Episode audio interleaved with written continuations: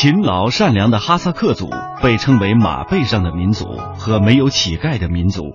他们能歌善舞，一生中的重要活动都由歌舞伴随进行。至今，他们仍保留有本民族独特的饮食、歌舞等习俗。随着时代的变迁，也受到一些援疆工作人员的影响，他们的一些生活习惯和衣食住行，尤其是在科学膳食方面，也慢慢融入了一些科学的现代的生活元素。接下来，我们就走进这马上民族。文明永远摒弃人类内心中那种源于野蛮和原始的毁灭欲望，它以秩序和道德作为养分来维系自身的生长。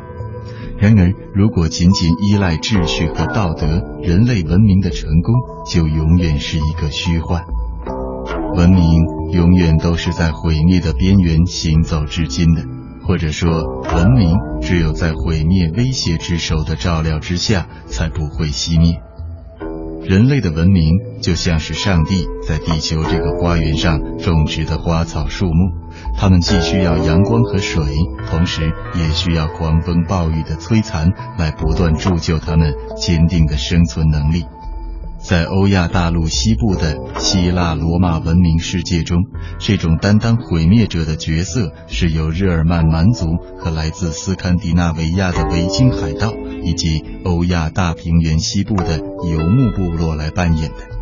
而在东方的华夏文明圈中，生活在蒙古高原以及周围地区的骑马民族充当了这个狂风暴雨的角色。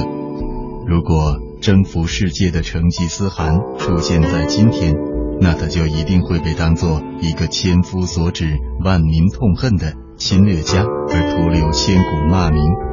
现代文明不需要野蛮和屠杀来刺激生长的欲望，它依赖的是竞争意识和文明方式的对抗。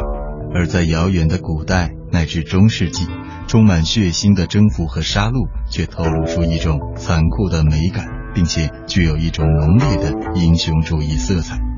马上民族只做简简单单的两件事情：扬鞭放牧和挥刀杀掠。第一件事情是他们的经济，第二件事情是他们的政治。也可以说，第一件事情是他们的物质需要，第二件事情是他们的精神需要，而两者都是他们的生存需要。马上的成吉思汗把这种残酷的掠夺之美发挥得淋漓尽致，并把他的民族和所有的臣民带到了荣耀的顶峰，因而他成了中世纪东方和西方两个世界公认的最大的英雄，光照全球。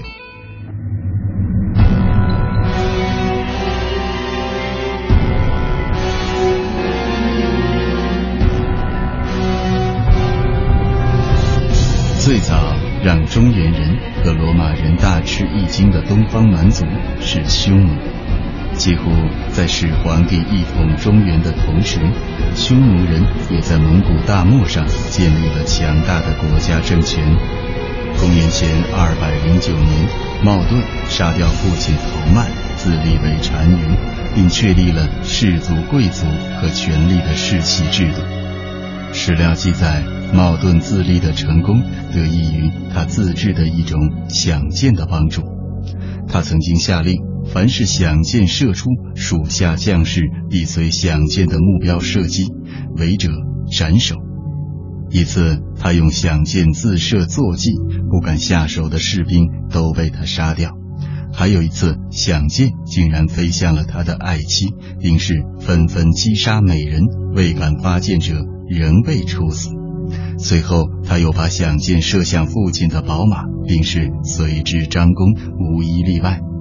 几天之后，茂顿随父亲出猎的时候，突然以响箭射向了头曼，属下于是争相射之。从此，茂顿的响箭响遍了大漠南北。依据匈奴的习惯，在作战中斩敌首级的赏酒一拥，所得财物已归其所有，俘虏都是他的奴婢。因而，匈奴人以痛饮和嗜杀为人生之乐，作战时个个争先，唯恐落后。这是一个崇祀月亮的民族，匈奴人极其虔诚地把崇拜同战争结合起来，常在月盛时攻占，月亏时退兵。很快，匈奴成了一个控地东进金辽河、西至葱岭、南达长城、北抵贝加尔湖的幅员辽阔的大国。在日益频繁的骚扰和杀戮面前，汉帝国通过成功的和亲政策和武力对抗，最终瓦解了匈奴在大漠的统治。这是东方蛮族和文明世界的首次对话。汉和匈奴像是两个拳击手，你来我往的斗了将近三百年。汉代是中国在统一状态下第一个较为持久的政权。广阔的地域、雄厚的经济基础以及儒家文化，使中原文明呈现出前所未有的凝聚力量。先秦七国的不同文化和族源不一的人群，在汉帝国的同一片天空之下，终于融为一体，统一的汉族文化由此形成。一个帝国的名称，从此被一个东方的伟大民族永久地占用了。在此后漫长的历史岁月中，无论中国是统一的还是四分五裂的，只要“汉”这个名称仍然冠在这个庞大民族的头顶，它所代表的文化所拥有的凝聚力就永远存在。令人惊奇的是，汉文化的这种凝聚力始终是在北方游牧民族的冲击之下得以承接和延续的。如果没有来自北方的连绵不断的强大的冲击浪潮，汉文化的凝聚力是否会有松散的可能，以及汉名称是否会永久稳固不变，是一个令人困惑和难以解答的问题。如气十足的汉朝不仅没有在匈奴的重拳狂击之下败下阵来，反而趁匈奴南北分裂之机，迫使匈奴兵败西走。然而，作为拳击场上赢家的汉帝国，却在失去对手之后，陷入了王朝内部的一些问题和困扰之中。此后，竟然一蹶不振，萎靡不兴，全然没有了汉武帝时卫青、霍去病北征的豪迈气概。最终，官僚大地主的腐败。盗匪之乱和农民起义使文明社会中的秩序全然丧失，并将汉王朝彻底推进了死亡的大门。这实在是一件耐人寻味的事情。对华夏文明没能造成巨大影响的匈奴人，在西迁之后，却给欧洲文明历史的发展带来了翻天覆地的变化。公元三百七十四年，匈奴人一举歼灭了顿河之滨的强大的阿兰国，西方为此大为震动。目瞪口呆的欧洲人在此之后多个世纪中，始终不能明白是从哪里一下子冒出了这么一个强大的骑马民族。直到十九世纪，欧洲的学者们才最终公布了确切的结果。原来这些杀人成性、嗜酒如命的牧马人，就是中国汉代典籍中那只败离蒙古大漠的北匈奴人。西晋的匈奴人继而又打败了东哥特人，并迫使他们退到西哥特人的境内，而西哥特人只好渡过多瑙河，避难于罗马帝国。这样，匈奴人就开始扮演着推动欧洲民族大迁徙的主要角色。进入罗马帝国的西哥特人击败了罗马军队，并且杀死了罗马皇帝，导致了西罗马帝国的灭亡。建立在匈牙利大平原上的匈奴王国，在冷酷无情的有“上帝之鞭”之称的头领阿提拉的统治期间最为强大，其国土东至阿姆河，西到莱茵河，北临波罗的海，南接黑海。公元四五二年，他们在高卢受挫之后，突然出现在没有设防的罗马城之下，所到之处肆意掠夺。令人惊奇的是，罗马主教利奥一世竟出人意料地成功说服了匈奴人退出罗马。一年之后的一个早晨，阿提拉在酒醉和纵欲之后的睡梦中死于血崩，他的身边还躺着昨天刚刚和他结婚的日耳曼公主。这个历史事件的真实程度已经无从考证，但的确充满了隐喻和神秘的暗示。就是这个刚刚死去的、身体仍然温热的、生前不可一世的人和他的蛮族新娘所各自代表的民族，把罗马的帝国结构和欧洲的古典文明永远送进了天国。在瞬间消亡，似乎是嗜酒如命、贪财好色、杀人如麻、骑马弯弓的匈奴人的必然结局。阿提拉死去后，他的帝国随即崩溃，而仰仗匈奴摧毁帝国的新娘日耳曼人，则从此成了旧大陆的主人。公元四百六十八年，阿提拉的儿子邓直西克率兵进攻东罗马帝国，失败并且丧生。这是西方史料上关于匈奴人在欧洲活动的最后一次记载。匈奴人在欧洲的残余最终消融在匈牙利、保加利亚等东欧民族之中，而在中国剩下来的南匈奴人一部分渐渐鲜卑化，另一部分则渐渐汉化。匈奴之名在南北朝后期就已渐渐消失了。在此期间，不甘寂寞的匈奴人开始学着汉人的样子，在北方建立政权。土克匈奴刘渊于三零四年在山西一带建立了汉。卤水胡举渠蒙逊于三九七年在甘肃建立北凉。铁夫匈奴好廉勃勃于四零七年建立了大夏。这些自封政权都仿照中原汉族王朝的政权设立，并且全面接受了汉人文化。自封的帝王中，以刘渊的才华最为突出。他自小精通经书、历史和孙吴兵法。可惜此时的匈奴已非往日那样构成一个整体，民族的分化导致了力量的分散，因而难有大的作为。虽然几个政权都是昙花一现，但他们却给后来的大漠四周的骑马民族留下了一个绝妙的启示：在文明世界做皇帝，比单纯的攻城略地似乎更有魅力。随后兴起的鲜卑人，在中原文明的撞击中，比邻人匈奴显得较为理智一些，而此时的中原已不再是一个整体。他的分裂割据局面使鲜卑没有找到一个整体的强大对手进行较量，因而他也只能去建立较小的短命政权，为四分五裂的混乱局面再去增添一份混乱。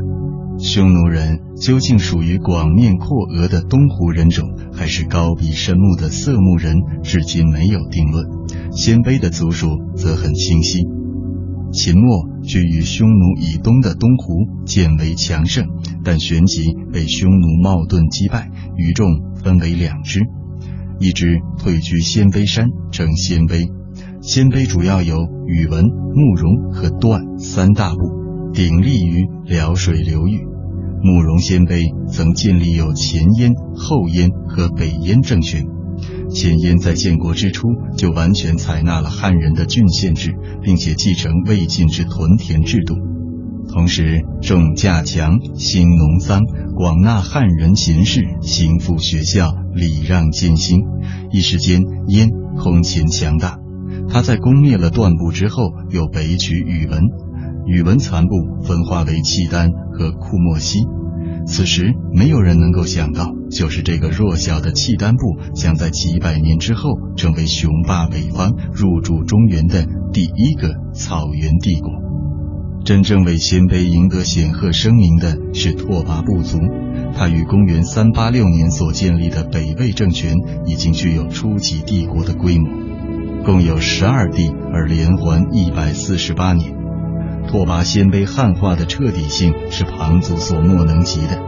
他设太学祭礼，实行均田改革，重用汉人。都城初设于大同，后来又迁到洛阳。又曾下谕旨禁鲜卑服和鲜卑语，三十岁以下官吏必操汉语。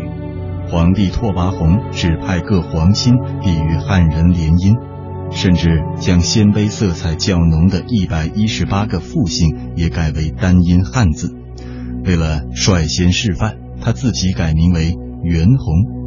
这种彻底的汉化政策，使北魏成为动荡的北朝时代中相对富强和相对平稳的一个王朝，但也恰恰因此而使他失去了草原民族所特有的彪悍和英勇，乃至不可或缺的进取之心。等到五八八年隋统一中国的时候，长城以内那些渐渐失去语言的鲜卑人，已经大多消融在汉民族之中了。在隋帝国建立之前的三十六年，一个由深目蓝眼的突厥人兴建的强大汗国已经君临漠北和西域，并且颇有独霸亚洲之势。突厥把建都之地称作大牙，他和以往的匈奴和后来的蒙古人一样，不喜欢建立城市，只是结帐而居。他们的牙帐向东开，以敬日之所出。他们经常以马祭日，因为在他们看来，只有人间最快的马才能配得上诸神中最快的太阳。突厥雄心勃勃的两次大举犯隋，却遇到了新兴帝国的顽强抵抗，不仅兵败无功，反而让隋借机收复了中原失地，并全面完成了北方的统一。之后，突厥陷入了二十年内战之中，在隋的暗中操纵之下，突厥一分为二，东突厥汗国辖漠北，臣服于隋帝，后来又和隋交恶。突厥人没能从鲜卑人那儿学到更多的治国之策，他们的习俗则更接近于匈奴人，煮水草，饮游牧，食畜肉，洗射禽，歃血为盟，以人头为催器，兄死妻嫂。父死其后母，几次大举入侵，使名为主子的隋竟然难以招架。突厥又利用隋的内乱，而最终为主子穿上了寿衣。东突厥本是隋介入突厥内战，推行离强和弱的产物，如今东突厥反而操纵了隋的内战形势，从而发展为一个囊括大漠南北的草原帝国。而李氏家族建唐也凭借了突厥的支持。唐在建国初向东突厥称臣纳贡，在一个大可汗升天的时候，唐举国为之致哀，废朝三日，百官吊唁，可见其忠心昭然。但陈蜀称藩并未为唐换来边境的宁静，做了主子的突厥人仍然是野心未改，寇边不止，后来竟然确立了反唐复隋的政策。那么，突厥族到底采取了哪些行动来推翻唐王朝的政权？中华历史上最繁荣的大唐王朝又是如何化解这一危机？在中华五千年的历史长河中，还有哪些草原上的帝国推动过历史的车轮？他们又都何去何从？